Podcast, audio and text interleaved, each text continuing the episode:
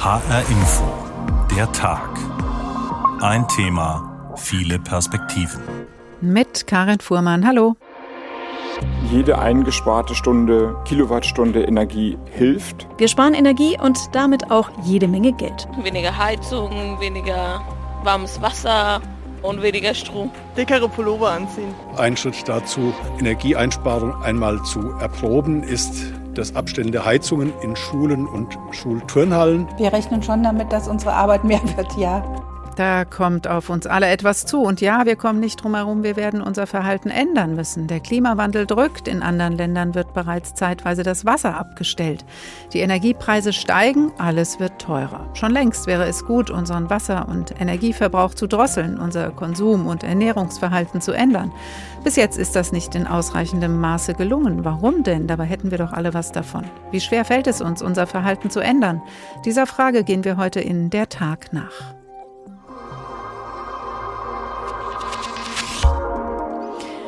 Ganz offensichtlich braucht es mehr als freundliche Appelle, damit wir uns von bequemen Gewohnheiten verabschieden. Warum sind dringliche Appelle nicht wirksam?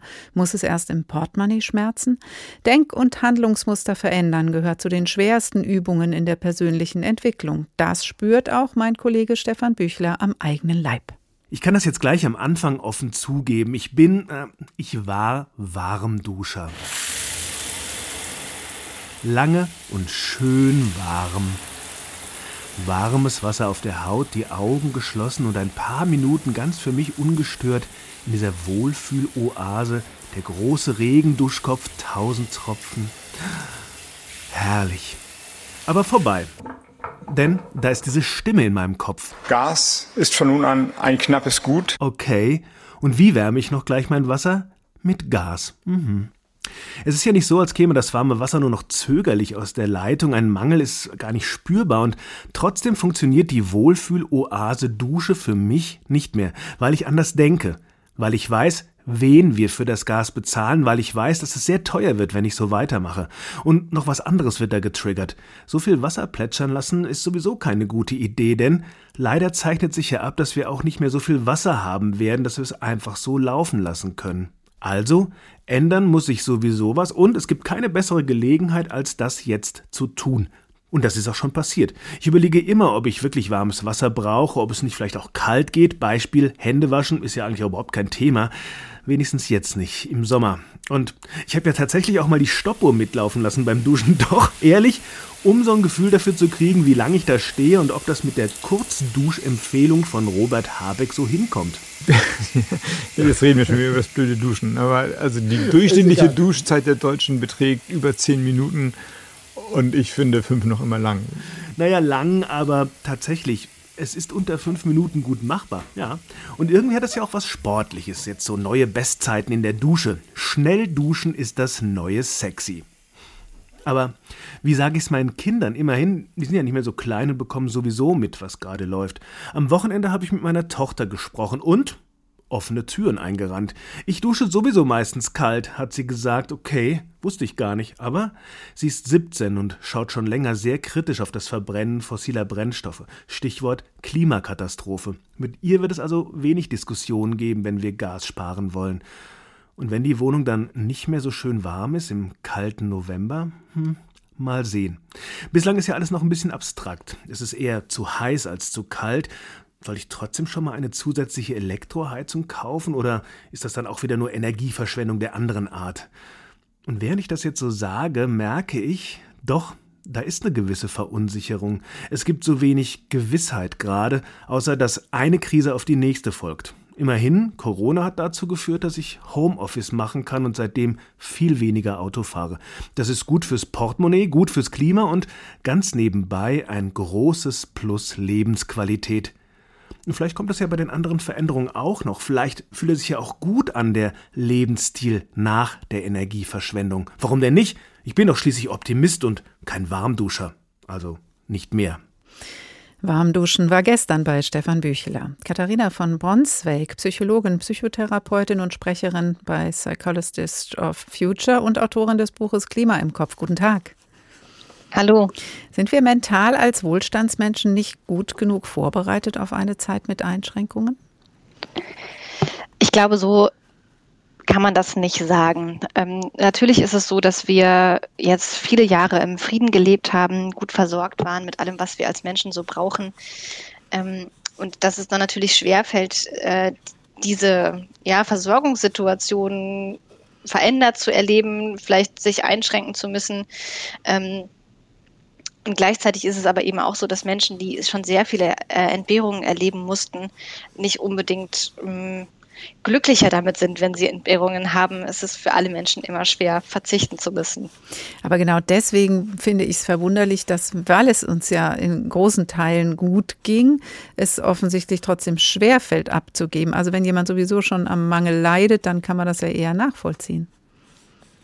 Das stimmt. Es gibt auch Erkenntnisse dazu, dass Menschen, die wenig haben, auch äh, mehr teilen. Vielleicht liegt das daran, dass sie einfach sehr empathisch damit sind und es auch gewohnt sind, dass man sich gegenseitig unterstützt, sich hilft, weil man es sonst gar nicht schafft.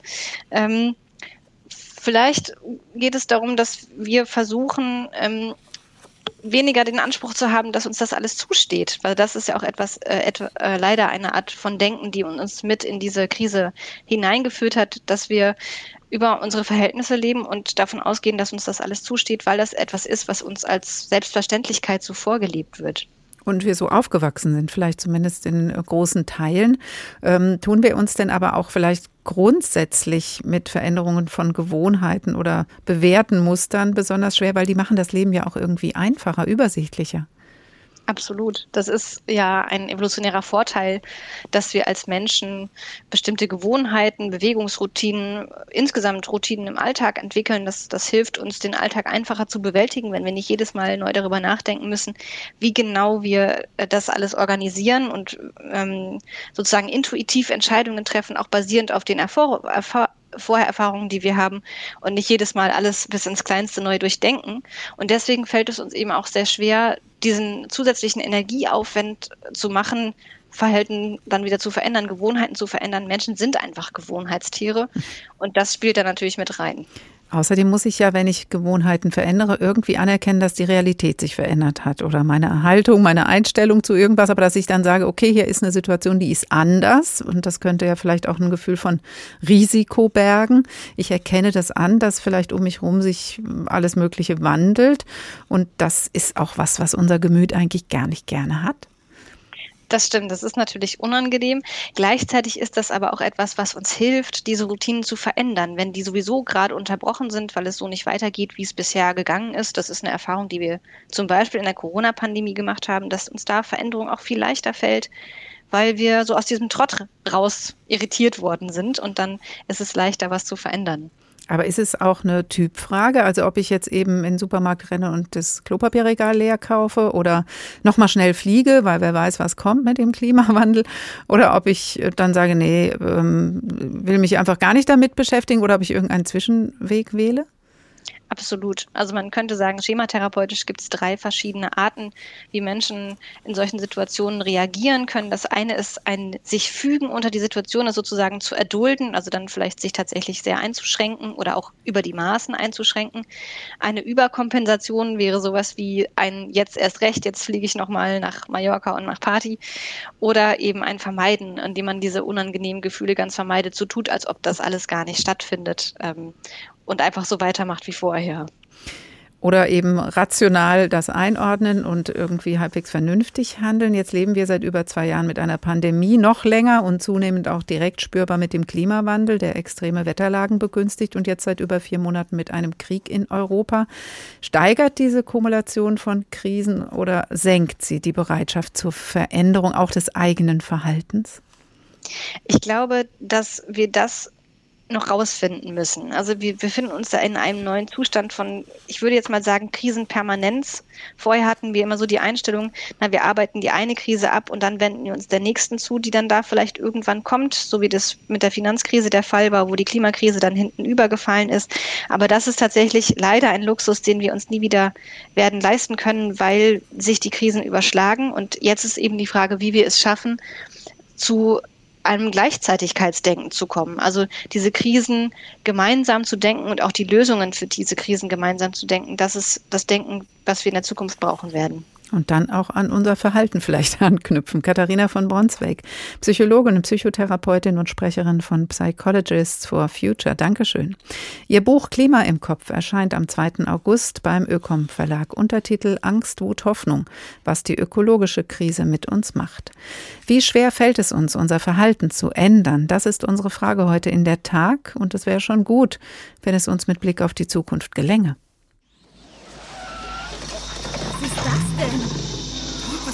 Hier? Wie sehen Sie aus? Marty, du musst mit mir zurückkommen. Wohin? Zurück in die Zukunft. Wo stehen eure Mülltonnen? Da drüben, aber... Moment mal, was soll denn das werden doch? Ich brauche Kraftstoff. Sie fahren mit Müll? Ja, womit denn sonst? Marty, worauf wartest du? Schnell, steig ein! Nein, nein, nein, nein, nein, Doc. Ich bin gerade erst angekommen, okay? Jennifer und ich wollen mit dem neuen Wagen eine Spritztour machen. Na gut, nehmen wir sie mit. Sie betrifft das genauso. Immer langsam, Doc. Wovon sprechen Sie? Was passiert mit uns in der Zukunft? Werden wir da alle Idioten oder sowas in der Richtung? Oh nein, nein, nein, nein, nein, Marty. Ihr beide, du und Jennifer, ihr seid okay. Es sind eure Kinder, Marty. Wir müssen was für eure Kinder tun. Unsere Kinder? Also steigt endlich ein. Komm, steig ein, Jennifer.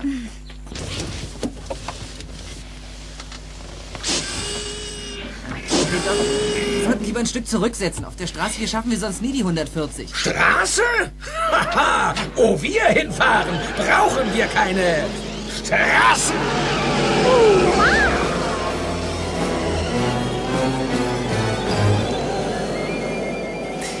Die Energie im Müll besser nutzen, gar keine so neue Idee. Der erste Teil von Zurück in die Zukunft kam übrigens 1985 in die Kinos. Und an die kommenden Generationen denken schadet auch nicht. Gewiss ist, dass die Zukunft kommt, ob wir wollen oder nicht. Nur wie sieht sie aus? Mit einer ungewissen Zukunft umgehen müssen wir auch in der Frage der russischen Gaslieferungen. Heute wurden sie offiziell aus Wartungsgründen vollständig eingestellt. Das ist der Anlass für unsere Sendung. Und dann wird der Gashahn in rund zehn Tagen wieder aufgedreht werden.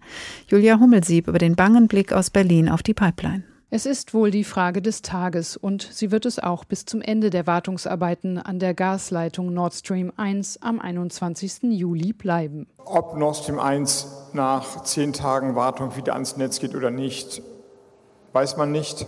Grünen-Politiker und Bundeswirtschaftsminister Robert Habeck hoffe das Beste, bereite aber das Schlimmste vor. So sagt er in Prag, wo er gerade ein Solidaritätsabkommen zur Erdgasverteilung unterzeichnet hat. Der europäische Solidaritätsmechanismus sagt, dass die Staaten sich gegenseitig helfen müssen. Unsere Erklärung geht weiter und definiert die Bedingungen unter dem dann auch die Solidarität ausgeübt wird. Wann sich also die Vertragsländer mit Gas aushelfen müssen. Bislang hat Deutschland ein solches Solidaritätsabkommen über die Gasverteilung innerhalb Europas nur mit Dänemark und Österreich.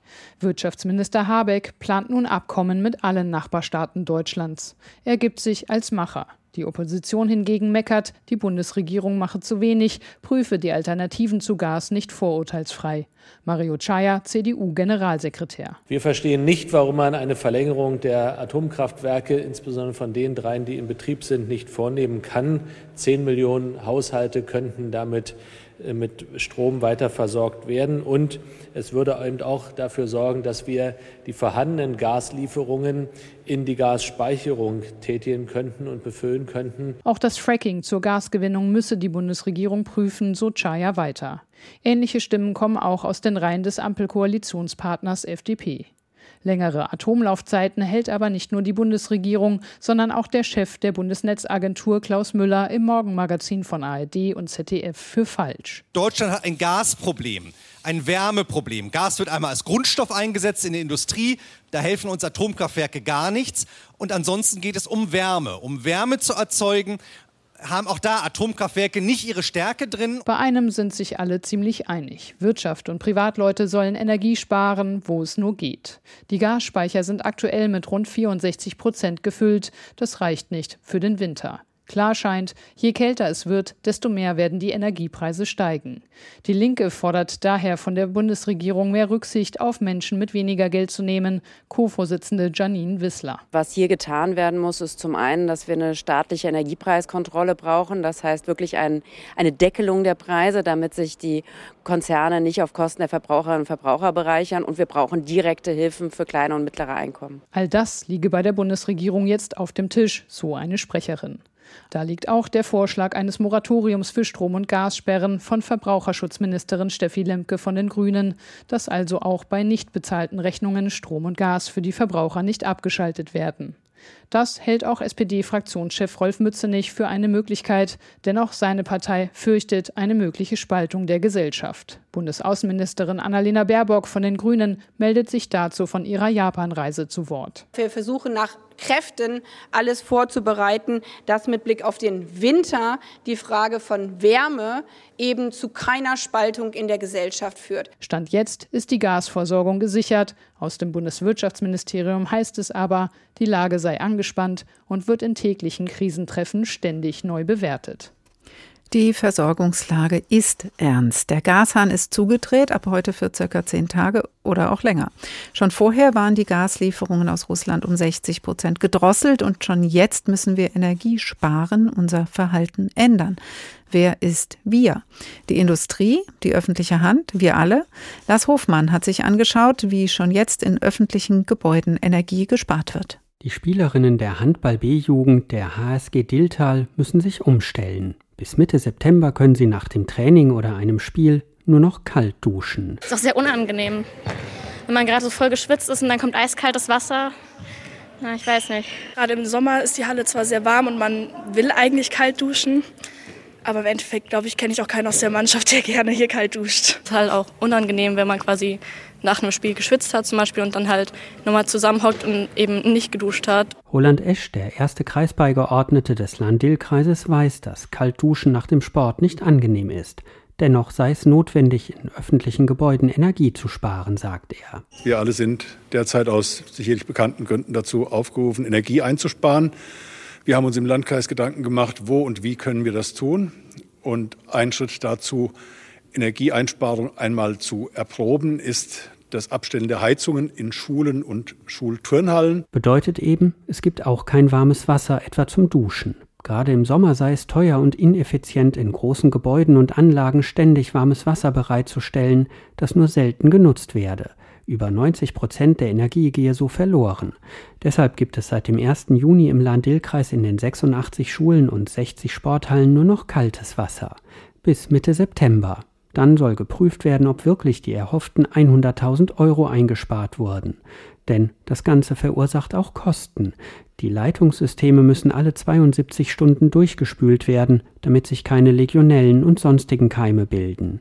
Aber auch andere Kommunen haben bereits reagiert. Seit einer Woche ist das Hallenbad Ringerlee in Gießen für die Öffentlichkeit geschlossen.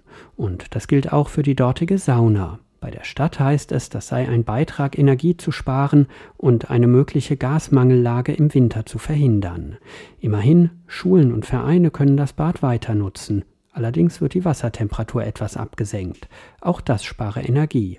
Die Meinungen darüber gehen auseinander. Das ist eine gute Idee. Warum soll das Hallenbad im Sommer aufhaben? Solche sozialen Punkte oder für das Allgemeingut sollte eigentlich so lange wie möglich offen gehalten werden und nicht als erste Maßnahme greifen. In Wiesbaden hat die Stadt in einem Hallenbad die Wassertemperatur schon leicht abgesenkt. Allerdings nicht im Kleinkinderbecken. Wenn es hart auf hart kommt, müsse man über eine Schließung des Bades nachdenken. Hallenbäder schließen ist auch für den Darmstädter Oberbürgermeister Jochen Patsch zumindest eine Möglichkeit. Wenn wir in den Herbst kommen, wenn dann möglicherweise schwierige Situation und Rationierungsnotwendigkeiten kommen, dann ist das ein Bereich, über den man ernsthaft nachdenken muss, weil es hier hohe Energieverbräuche sind. Das werden wir aber jetzt noch mit Energieversorgern beraten. Bäder und Turnhallen will die Stadt Frankfurt möglichst nicht schließen. Allerdings überlegen Stadt und Vereine auch, welche Sparmöglichkeiten es gibt. Öffnungszeiten etwa von Saunen könnten eingeschränkt werden, Bäder und Sporthallen könnten nicht so stark wie sonst geheizt werden und besonders energieintensive Angebote wie Whirlpools könnten abgeschaltet werden. Verwaltungsgebäude oder Schulen und Kindergärten könnten auch weniger geheizt werden. Auch in Kassel oder Offenbach wird derzeit an Konzepten gearbeitet, in Schulen, Bädern, Sporthallen und öffentlichen Gebäuden Energie zu sparen. Konkrete Entscheidungen dürfte es in den nächsten Tagen und Wochen geben. In Hanau soll es möglichst noch vor den Sommerferien soweit sein. Und der Landkreis Darmstadt-Dieburg überlegt, die Temperatur in den Kreissporthallen auf 16 Grad abzusenken und das warme Wasser dort abzustellen. Aber natürlich könnten auch Mieter von großen Wohnungsanbietern betroffen sein. Der größte deutsche Immobilienkonzern Vonovia will das warme Wasser seiner Mieter in Hessen zwar nicht einschränken, schon alleine aus hygienischen Gründen, da, wo aber große Wohnhäuser zentral mit Gas geheizt würden, solle auch gespart werden, heißt es. So können die betroffenen Mieter ihre Wohnungen wahrscheinlich ab August zwischen 23 Uhr und 6 Uhr morgens nur noch auf höchstens 17 Grad heizen. Eva Maria Winkelmann vom Deutschen Mieterbund Hessen glaubt, das alles sei erst der Anfang. Denn wie die Kommunen dürften auch viele Vermieter wohl erst in den kommenden Wochen konkret beschließen, wie und wo im Herbst und Winter beim Heizen Licht oder Warmwasser gespart werde. Wir rechnen schon damit, dass unsere Arbeit mehr wird, ja. Erste Mieter haben sich schon beim Mieterbund gemeldet und sich beklagt, der Vermieter habe das Warmwasser abgestellt, um Gas zu sparen. Es passiert was in öffentlichen Gebäuden, in Schulen, Schwimmbädern, Sporteinrichtungen wird schon jetzt gespart.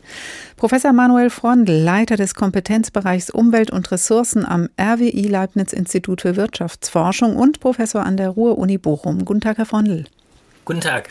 Wenn in öffentlichen Gebäuden schon mal gespart wird, dann ist das ja am schnellsten und leichtesten auch von der Politik zu regeln. Welchen Anteil am Gasverbrauch haben denn öffentliche Einrichtungen? Ja, einen relativ kleinen Anteil. Das liegt im niedrigen einstelligen Prozentbereich, in üblichen Statistiken normalerweise gar nicht aufgeführt.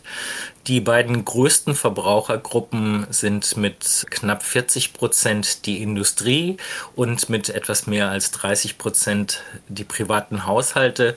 Danach kommen dann Gewerbehandel, Dienstleistungen mit knapp 15 Prozent und die Stromerzeugung mhm. noch mit auch knapp 15 Prozent. Das sind die vier größten Verbrauchergruppen. Ganz kurze Nachfrage zu den öffentlichen Gebäuden. Wenn das zwar nicht die größten Gasverbraucher sind, aber das sind ja zum Teil riesige Immobilien auch, die da betroffen sind, auch energieintensive. Sind Sie denn insgesamt ein großes oder haben Sie insgesamt ein großes Energieeinsparpotenzial, vielleicht auch mit anderen Energiequellen? Nein, leider nicht. Ähm, Erdgas wird in Deutschland zu sehr großen Teilen, wenn nicht in der Industrie, dann in, zur Wärmeerzeugung benötigt. Und ebenso wie bei privaten Haushalten wird auch bei öffentlichen Gebäuden die Heizung jetzt nicht einfach von einem Tag auf den anderen zu wechseln sein. Deswegen haben wir leider, was die Wärmeerzeugung anbetrifft und die Heizungstechnologie anbetrifft, relativ geringfügige Substitutionspotenziale. Eine andere Stellschraube, und Sie haben eben schon gesagt, die größte ist die Industrie. Viele Industriezweige hängen am Gas. Sie haben aber in den letzten Wochen ja auch schon lautstark klargemacht, dass die Teuerungen Sie sehr schmerzen. Wird dann dort auch schon gespart beim Gasverbrauch? Ja, davon kann man ausgehen weil die Industrie erstmal sich ganz genau bewusst ist darüber, wie hoch die Preise sind und wie hoch die Kosten für sie sind. Deswegen hat die Industrie schon möglichst viel Erdgas eingespart. Wir haben in den ersten fünf Monaten, also bis zum Mai dieses Jahres gegenüber dem Vorjahreszeitraum bereits mehr als ein Drittel an Erdgas eingespart. Das lag hauptsächlich an der milden Witterung. Aber wenn man die Temperatureffekte herausrechnet, wie der BDEW, der Bundesverband der deutschen Energie- und Wasserwirtschaft ausgerechnet hat, dann bleiben immer noch eine Einsparung von über 10 Prozent beim Erdgas. Und wenn man auch da nochmal neben das Gas schaut, ist da noch in der Industrie ein größeres Einsparpotenzial, auch was andere Energieträger angeht? Ja, natürlich. Ähm, in der Industrie wird auch versucht, fossile Energierohstoffe einzusparen, also insbesondere Erdöl natürlich. Schließlich ist Erdöl auch teuer und insbesondere wird gerade versucht, Strom einzusparen, denn die Strompreise sind ja ebenfalls wie die Gaspreise durch die Decke gegangen und haben sich ungefähr vervierfacht gegenüber dem Vorjahreszeitraum. Also man kann davon ausgehen, dass die Industrie massiv Energie einspart, ähm, nicht nur bei Erdgas, sondern bei allen Energieträgern. Das ist äh, bei den privaten Haushalten nicht in diesem hm. Maße der Fall. Also der Industrie tut es einfach jetzt schon weh und deswegen hat sie jetzt schon Konsequenzen gezogen, Herr Frontel. Aber Sie sagen gerade, die Privathaushalte sparen noch nicht so ordentlich. Dabei sind sie, wie Sie vorhin gesagt haben, mit 30 Prozent der zweitgrößte Gasverbraucher. Das heißt, das Sparen im Privathaushalt lohnt sich einfach noch nicht oder sehen es die Leute nicht? Warum wird da nicht mehr für getan? Also warum fangen die Leute nicht wirklich auch an, klein, klein zu sparen? Ähm, das hat natürlich äh, vielfältige Gründe. Zum einen haben wir jetzt gerade Sommer und deswegen muss gerade nicht geheizt werden, allenfalls äh, warm Wasser erzeugt werden. Äh, das ist der eine Grund, warum mit größeren Einsparungen erst im Winter oder im Herbst zu rechnen ist. Ähm, aber der, ein wesentlicher Grund ist auch, trotz der medialen Aufmerksamkeit haben viele Verbraucher noch nicht wirklich ein Bild darüber, wie stark insbesondere der Erdgaspreis für sie nun gestiegen ist im Vergleich zum Vorjahr. Also wenn man sich nicht selbst intensiv darum bemüht äh, und nachfragt, dann wird der eine oder andere oder werden die meisten Haushalte noch immer nicht wissen, was eigentlich für eine Kostenlawine auf sie zukommt. Das sehen Sie dann erst später mit der nächsten Heizkostenabrechnung. Hm, und das trifft dann auch nicht nur das Gas. Je nachdem, wem man zuhört und welchen Berechnungen man liest, dann hört man ja unterschiedliche Einschätzungen, was zum Beispiel eben jetzt mit den Appellen an die Privathaushalte wirklich äh, zu wuppen ist, wie viel Sparpotenzial da drin liegt. Manche sagen dann auch, ja, solange die Industrie nicht oder die Wirtschaft nicht und finden diese Appelle an die Privathaushalte seien Augenwischerei. Wir sind in einer Situation, die sehr ernst ist. Das hören wir mittlerweile von verschiedenen Seiten. Ist es dann jetzt noch sinnvoll, auf andere zu zeigen? Ist das noch gerechtfertigt und zu sagen, solange die nicht? Nein, auf keinen Fall. Jeder sollte seinen Beitrag leisten. Jede Kilowattstunde Erdgas, die eingesperrt werden kann, ist hilfreich. Es muss wirklich befürchtet werden, dass uns der Gashahn dauerhaft erstmal zugedreht wird. Und deswegen müssen wir jetzt äh, am besten gleich äh, sparen, wo immer es geht. Es ist allerdings eben schwierig für private Haushalte, Gas einzusparen. Gas wird, wie ich schon gesagt hatte, hauptsächlich äh, zum Heizen und Warmwassererzeugen benutzt. Und äh, so eine Heizungstechnologie, die wechselt man jetzt nicht von heute auf morgen. Da braucht es schon Vorlauf und ähm, außerdem haben wir einen gravierenden Handwerkermangel. Deswegen wird man also nicht einfach seine Erdgasheizung trotz der brisanten Situation im Augenblick wechseln können. Hm. Und Aber dann bleibt würden, nur noch ja, Sie würden schon sagen, jede kleine Energieeinsparung, die ich umsetzen kann, hilft? Auf jeden Fall, auf jeden Fall. Deswegen bleibt in privaten Haushalten im Grunde nur eins übrig, das Verhalten zu verändern. Und äh, leider ist es aber so, äh, so wie unsere Forschungen am RWI auch zeigen, dass ähm, Einsparungen bei sämtlichen Energieträgern, nicht nur bei Erdgas, im niedrigen einstelligen Prozentbereich liegen, wenn man eben leichte Verhaltensänderungen äh, dafür in Kauf nehmen muss. Ähm, so viel ist da leider nicht einzusparen. Mit Verhaltensänderungen tun sich die Leute noch schwer. Professor Manuel Frondl vom RWI Leibniz Institut für Wirtschaftsforschung, herzlichen Dank. Wie schwer fällt es uns, unser Verhalten zu ändern? Dieser Frage gehen wir heute nach in Der Tag. Und wir haben gerade gehört, es fällt schwer. Wir werden es aber ändern müssen, das steht fest, mit Blick auf die Zukunft, auch wenn es weh tut. Die Zukunft kommt. Schon morgen früh? Kann man die nicht verschieben?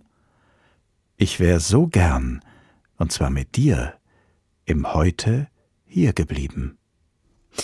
Das Gedicht Zukunft von Paul Maar. Wie schwer es uns fällt, unser Verhalten zu ändern, das hängt manchmal davon ab, wie unmittelbar wir die Folgen unseres Handelns, also auch der Veränderungen unseres Handelns spüren. Besonders bei der Ernährung könnte man meinen, spüren wir doch aber sofort, was gut tut und was nicht. Stimmt nicht ganz, denn manchmal hilft noch nicht mal der Blick auf steigende Kiloangaben auf der Waage, um sich vernünftiger zu ernähren. Wie schwer ist es dann, wenn wir aus moralischen Motiven heraus unsere Ernährung umstellen wollen? Ich verbrauche Luft, Wasser, Energie, Früchte, Fleisch, Gemüse, Zucker, Kleidung, Bücher, meine Mittel zum Leben, meine Lebensmittel. Indem ich einkaufe, treffe ich eine Entscheidung, bewusst oder unbewusst. Gerade wenn es um Essen geht, wird daraus für immer mehr Menschen eine ethische Frage. Was kaufe ich und wie viel? Erst kommt das Fressen, dann, dann kommt, die Moral. Dann kommt die Moral. Wer bin ich? In der wahren Welt ein Verbraucher. Ein Wesen, das die Dinge zum eigenen Nutzen aufbraucht. Das Wort signalisiert etwas. Verbrauch. Da ist was weg. Aber ich stehe doch im Kreislauf der Natur. Darf ich als Verbraucher einfach nur immer was wegessen? Oder kann ich etwas tun für den Kreislauf? Nun, juristisch gesehen werden wir zur Verbraucherin und zum Verbraucher, weil wir bei jedem Einkauf Geld ausgeben und damit ein Rechtsgeschäft abschließen. Das ist alles. Wenn Menschen genug zu essen haben, ist Ernährung Ausdruck von Status. Kaviar und Hummer, Champagner und teure Weine. Luxus drückt sich unter anderem beim Essen aus. Genauso ist Essen ein Statement zur Weltlage. Ich esse kein Hühnchen aus Massentierhaltung. Ich weigere mich, Produkte aus einem Land zu kaufen, dessen Regierung sich politisch inkorrekt verhält. Fastfood, Billigfleisch und Verpackungsmüll. Wer das kritisiert, macht das nicht selten durch seine Kaufentscheidung deutlich. Muss nur noch kurz die Welt retten. Kann unser Konsumverhalten etwas verändern? Für die Verbraucherforschung ist Konsum ein wichtiger Indikator für Lebensstil, Lebensgefühl und die Einstellung zur Umwelt. Immer mehr Menschen sind überzeugt, dass sie mit ihren Lebensmitteln auch die Basis für Gesundheit, eine intakte Umwelt und ein faires Wirtschaftsleben legen und suchen deshalb nach Alternativen indem sie nicht alles fraglos essen, sondern sich bewusst ernähren. Anne Bayer über das Verbrauchersein beim Essenseinkauf. Wie schwer oder leicht tun wir uns mit Verhaltensänderungen bei der Ernährung? Professor Gudrun Sprösser ist Gesundheitspsychologin an der Uni Linz. Guten Tag, Frau Sprösser. Hallo. Wenn ich mich anders ernähre, mich als Teil des Kreislaufes verstehe und zum Beispiel Fleisch weglasse, dann spüre ich die Folgen nicht sofort oder auch vielleicht gar nicht am eigenen Leib. Wie leicht lassen sich Menschen dazu motivieren? Ja, also Verhaltensänderung ist immer oder meistens schwierig. Also Gewohnheiten, die schon bestehen, zu ändern, fällt den meisten Menschen schon eher schwer. Und da ähm, gibt es natürlich einen gewissen Teil an Menschen, die sich um diese langfristigen Konsequenzen des zum Beispiel Essverhaltens sorgen und die dann aus ethischen Motiven ihre Essensentscheidungen treffen, also dann irgendwie auf Tierwohl zum Beispiel schauen, Bioprodukte oder ähnliches. Aber viele sind eben auch eher an so eher kurzfristigeren Belohnungen orientiert und für die ist, sind diese Ziele dann einfach auch sehr weit weg und die greifen dann eben doch eher zu den konventionellen Produkten, weil sie dann vielleicht in dem Moment einfach auch günstiger sind mhm. und gut schmecken. Was sind denn diese kurzfristigen Belohnungen oder was könnten sie sein? Naja, das ist natürlich Geschmack an erster Stelle bei dem Essverhalten. Ne? Also wir wählen auf jeden Fall natürlich, was uns schmeckt, was uns irgendwie in dem Moment auch glücklich macht was uns vielleicht auch vor anderen gut dastehen lässt. Also so soziale Normen spielen da auch eine ganz große Rolle. Ähm, was denke ich denn, was andere eigentlich tun und was andere auch gut finden. Mhm. Aber und es ist natürlich, wenn es Geschmack ist, auch natürlich erstmal lecker, wenn man meistens auch fett oder süß isst. Ähm, mhm. Das heißt, das löst auch in uns so ein Belohnungsgefühl aus, ohne dass das natürlich das Klima rettet.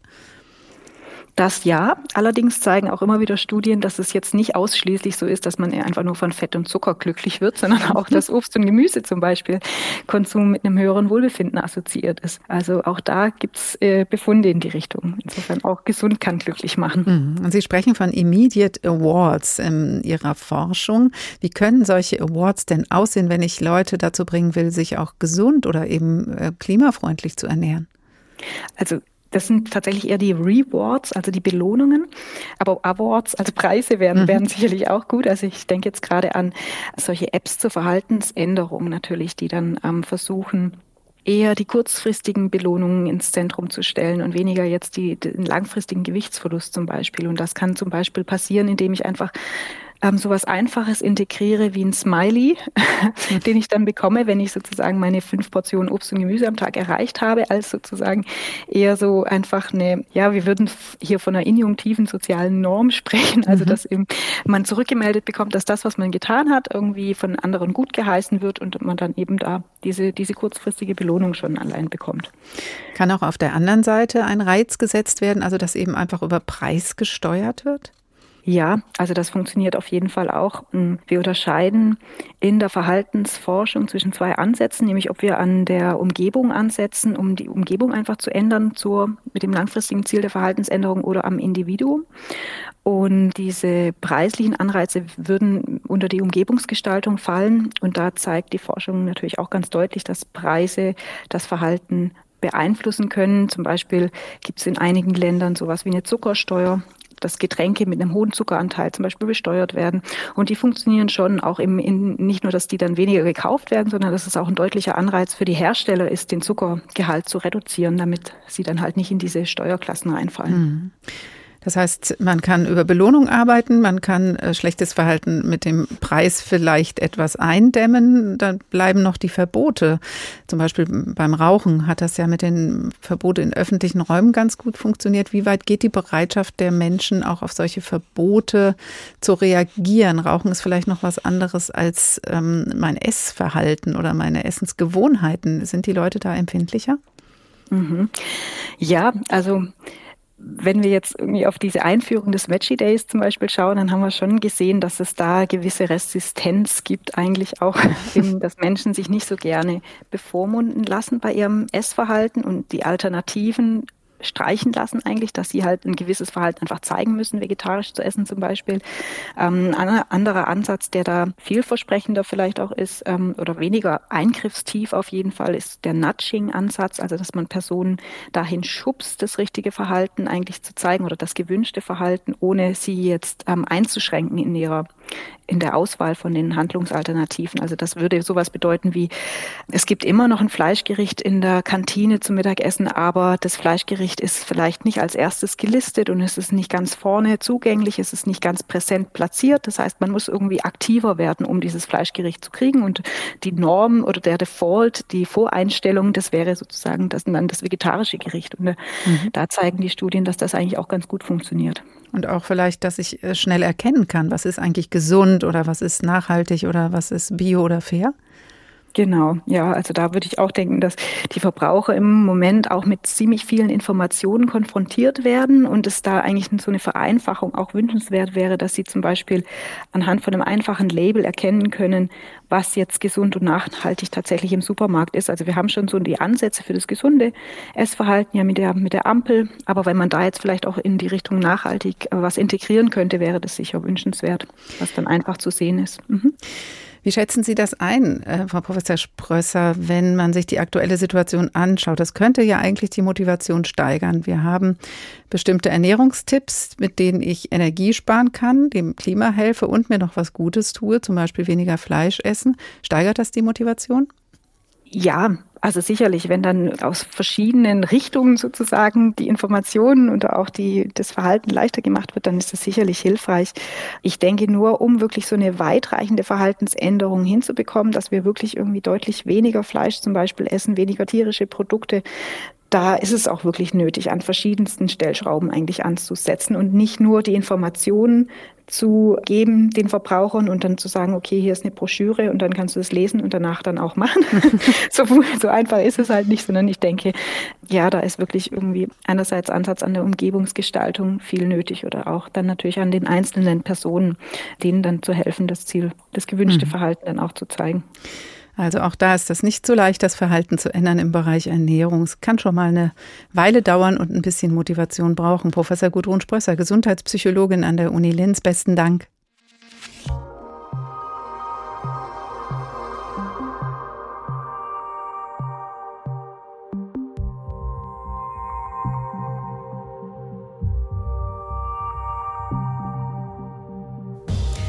Wie schwer fällt es uns, unser Verhalten zu ändern? Das ist die Frage, der wir in dieser Ausgabe von der Tag nachgehen. Jetzt haben wir schon davon gesprochen, dass es je nach Themenfeld unterschiedlich leicht oder schwer fällt, sich von Gewohnheiten zu verabschieden.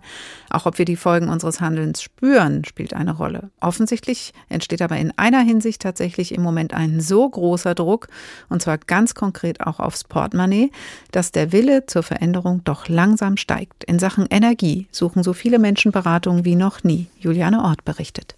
Das Gas wird knapp und Wirtschaftsminister Robert Habeck mahnt uns zum Energiesparen. Jede eingesparte Stunde, Kilowattstunde Energie hilft. Energiesparen für die Freiheit, also die Freiheit von russischem Gas.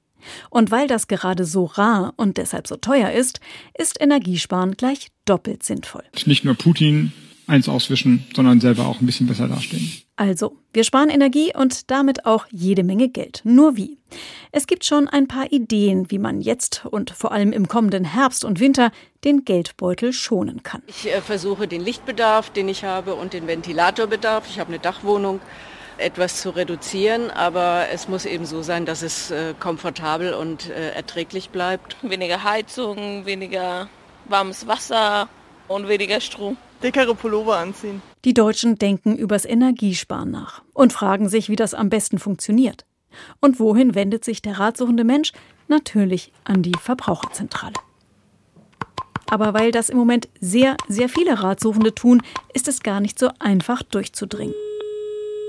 Die Energieberatung der Verbraucherzentrale Hessen ist viel gefragt in diesen Tagen und deshalb auch meistens ausgebucht. Die Verbraucherzentrale bietet inzwischen Vorträge an, um die große Nachfrage halbwegs bewältigen zu können. Eva Koch ist Energieberaterin in Kassel. So eine Situation hat sie noch nicht erlebt. Das ist für mich in der Form wirklich neu. Also diese hohe Anzahl an Anfragen, das habe ich so wirklich noch nicht erlebt. Und äh, ich muss wirklich manchmal ähm, mehrere Kunden am Tag auch vertrösten und sagen, ich kann aktuell keine zusätzlichen Beratungen durchführen. Es geht einfach nicht und das ist in der Form neu. Der Bedarf an Energieberatung erlebt eine neue Dimension. Und fast alle haben das gleiche Thema, die Heizung. Kein Wunder, denn 67 Prozent unserer Energie gehen fürs Heizen drauf. Bei Heizung und Warmwasser kann man also auch am besten sparen. Und Gas wollen viele nicht nur sparen, sondern am liebsten auf Null reduzieren. Also das Thema Heizungsaustausch steht ganz weit im Vordergrund, macht aktuell sicher 80 bis 90 Prozent der Anfragen aus. Also seit dem Kriegsausbruch aufgrund der Probleme mit der Versorgungssicherheit äh, ist das Thema sehr groß geworden. Also da die Gaslieferungen ja zunehmend äh, kritisch betrachtet werden. Also wie lange äh, kommt das noch? Reicht das aus für den nächsten Winter? Versuchen wirklich jetzt viele Menschen sich davon unabhängig zu machen und auf erneuerbare Energien umzustellen, die dann ja besser verfügbar sind. Raus mit der alten Gasheizung, weil die einfach zu teuer wird und auch zu unzuverlässig angesichts eines Lieferanten, der seine Gaskunden spüren lässt, wie abhängig sie von ihm sind. Wobei die sogenannten Endverbraucher sich nicht allzu große Sorgen machen müssen, dass sie im Winter tatsächlich in der Kälte sitzen. Bevor ihnen das Gas abgestellt wird, ist erstmal die Industrie dran. Es könnte nur sein, dass man sich in Mietswohnungen an etwas niedrigere Temperaturen gewöhnen muss. Eigentümer von Häusern und Wohnungen können dagegen selbst entscheiden, wie hoch sie ihre Heizung stellen, sofern sie sich das Gas noch leisten können. Aber selbst wenn Finanzen vorhanden sind, gibt es noch ein weiteres oder vielleicht sogar das beste Argument, beim Heizen einzusparen, findet Energieberaterin Eva Koch. Das hilft uns natürlich enorm, wenn wir auch beim Klimaschutz vorankommen wollen. Also wir haben ja jetzt aktuell, äh, zumindest hier in Nordhessen, wo ich sitze, wieder eine sehr große Trockenheit, ähm, Klimawandel bedingt und äh, die eigene Heizung auszutauschen, ist ein Schritt, ein kleiner Schritt auf dem Weg, das äh, zu stoppen deswegen sollte man es in Angriff nehmen und zumindest den ersten Schritt in Richtung ähm, ja, einer nachhaltigen Wärmeversorgung für das eigene Gebäude oder die eigene Wohnung gehen. Allerdings, für diesen Herbst wird es schon knapp. Wer jetzt keine Wärmepumpe organisiert hat, baut keine mehr ein. Moment, das klingt vertraut. Rainer Maria Rilke. Wer jetzt beim Gas ist, wird es lange bleiben. Er wird wachen, wird wachen, lesen, lesen, lange, lange Briefe, Briefe schreiben und wird in den Alleen hin und her unruhig wandern, wenn die Blätter treiben. Energiesparen kann so poetisch sein. Juliane Ort über die Ratsuchenden und die Beratenden bei der Verbraucherzentrale. Energie und damit Kosten sparen ist das Ziel. Da treffen offensichtlich mehrere motivationssteigernde Gründe aufeinander. Energiesparen spart auch Kosten, hilft mit Knappheit umzugehen und trägt zur Verlangsamung des Klimawandels bei. Wie kann diese Motivation der einzelnen Bürger und Bürgerinnen jetzt noch politisch gesteigert werden? Professor Maren Urner, Neurowissenschaftlerin und Medienpsychologin an der Hochschule für Medienkommunikation Kommunikation und Wirtschaft. Guten Tag, Frau Urner. Guten Tag. Macht es Wirtschaftsminister Habeck richtig, wenn er nicht nur die Alarmstufe Gas ausruft, sondern auch offensiv an die Bürger und Bürgerinnen appelliert, mitzuhelfen bei diesem Zitat, bei dieser nationalen Kraftanstrengung?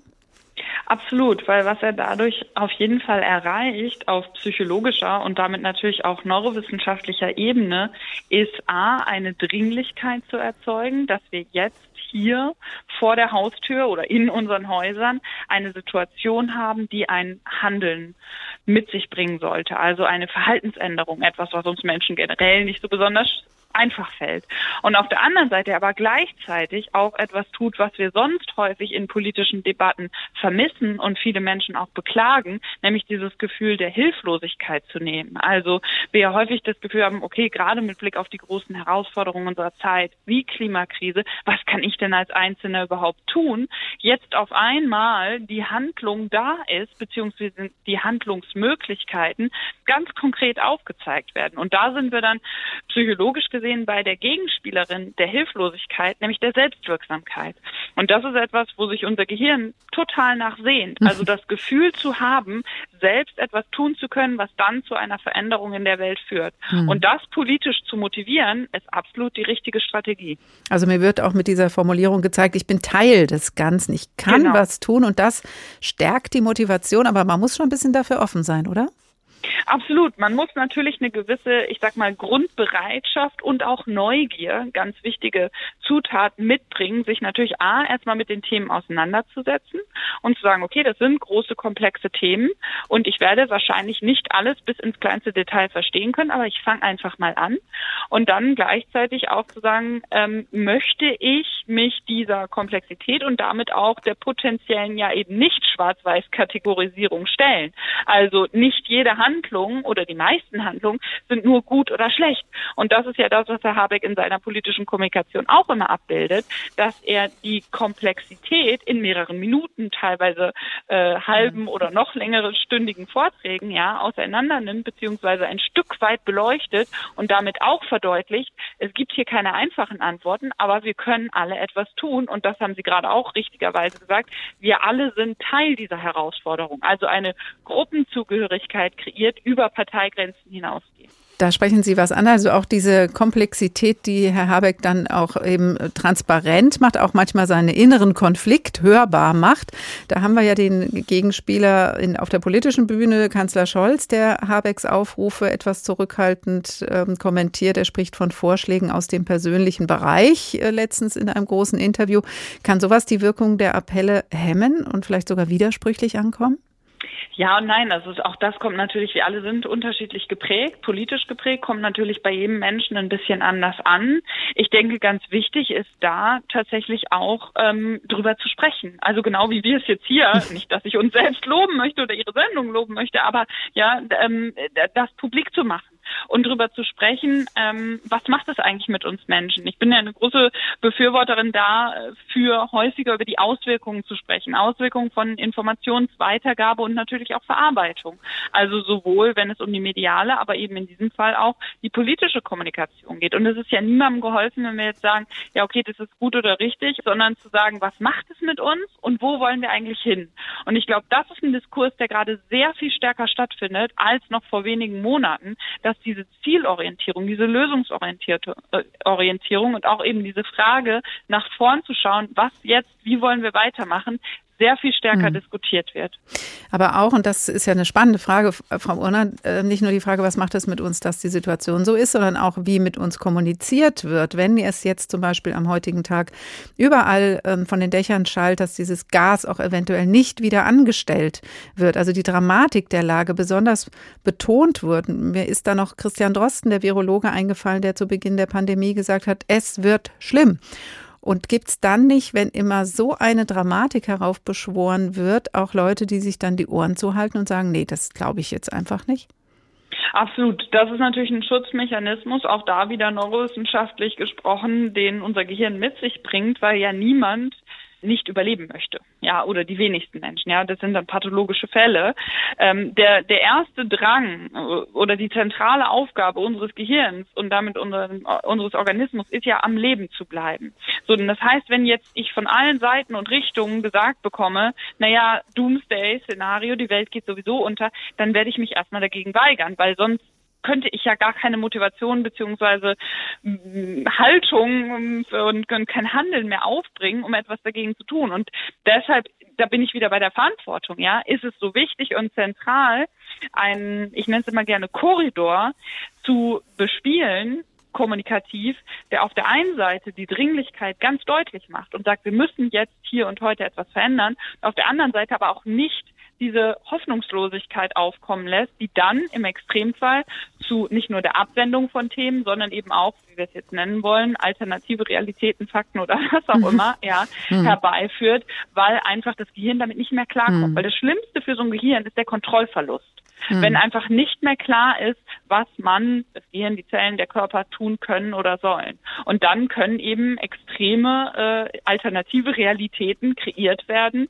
ähm, um einfach weitermachen zu können. Mhm. Aber das ist ja ein ganz, ganz wichtiger Punkt und in diesem Sinne würde ich dann auch gerne die Schlussfrage in dieser Richtung stellen. Also wenn jetzt der Klimawandeldruck wächst, wenn die Preise steigen, die Energie knapp wird, wir werden ja gar nicht um Verhaltensänderungen drumherum kommen und wie schwer uns, uns, es uns fällt, Verhalten zu verändern, das ist ja Thema dieser dieser Sendung. Ist es also einfach auch sinnvoll zu sagen, es kommt sowieso, wir üben jetzt schon mal und leisten die nötige und gute Vorarbeit für die Zukunft einfach mal jetzt? Ja, also ja ist die kurze Antwort. Die etwas längere, vielleicht einordnende, die mit einer Bewusstseinsänderung einhergeht, beziehungsweise einer Geschichte, die ich aus meiner Überzeugung wirklich uneingeschränkt sagen kann, die wir uns bisher falsch erzählt haben. Nämlich häufig sagen wir, ja, wir brauchen also so bei, ich sag mal, eher aktivistisch geprägten Kommunikationsstrategien, wir brauchen Veränderung, ne? Oder be the change und so weiter. So sei die Veränderung in der Welt und egal, ob es dann ein Gandhi oder ein Obama sind. Und da beginnt eigentlich das Missverständnis oder die falsche Information, denn die Veränderung ist sowieso da, nicht nur aus neurowissenschaftlicher Sicht, sondern alles, was wir im Leben tun, ist eine gewisse Form von Veränderung. Ich sage immer sehr gern, jeder Gedanke verändert unser Gehirn und natürlich auch jede Informationsweitergabe. Das heißt, die Diskussion sollte sich nicht so sehr darum drehen und dann kommen wir auch weg von dieser Starrheit und Sturheit ein bisschen mehr, äh, sollte sich nicht darum drehen, ob wir Veränderungen haben werden, sondern wie wir Veränderung gestalten wollen. Weil die kommt sowieso. Und umso mehr wir jetzt versuchen, an dem vermeintlich normalen Alten festzuhalten, umso extremer wird die Veränderung werden. Das ist ganz, ganz wichtig zu erkennen. Die Veränderung ist schon da, nur müssen wir zugreifen und sie gestalten, sagt Professor Maren Urner, Neurowissenschaftlerin und Medienpsychologin in Köln. Besten Dank. Das war der Tag für heute. Wie schwer fällt es uns, unser Verhalten zu ändern, wollten wir wissen und wir stellen fest, es ist zwar manchmal sauschwer, besonders wenn wir den Nutzen einer Verhaltensveränderung nicht sofort erkennen, das Gewicht auf der Waage erst nach Wochen sinkt, die Energierechnung noch nicht sofort auf dem Tisch liegt, die globale Erderwärmung erst in ein paar Jahren abgebremst wird, bestenfalls. Aber vieles ist machbar und am Ende haben wir alle etwas davon, denn die Veränderung ist sowieso da. Nachhören können Sie auch diese Tagsendung als Podcast in der ARD Audiothek, auch auf anderen Podcast-Plattformen können Sie uns hören und abonnieren. Und wenn Sie vorab über unsere Themen informiert werden möchten, dann geht das über den Newsletter. Abonnieren können Sie den über hrinforadio.de oder hr2.de. Dort können Sie auch Ihre Meinung oder Ihre Anregungen zur Sendung loswerden über das Kontaktformular. Ich heiße Karin Fuhrmann und wünsche Ihnen noch einen schönen Tag.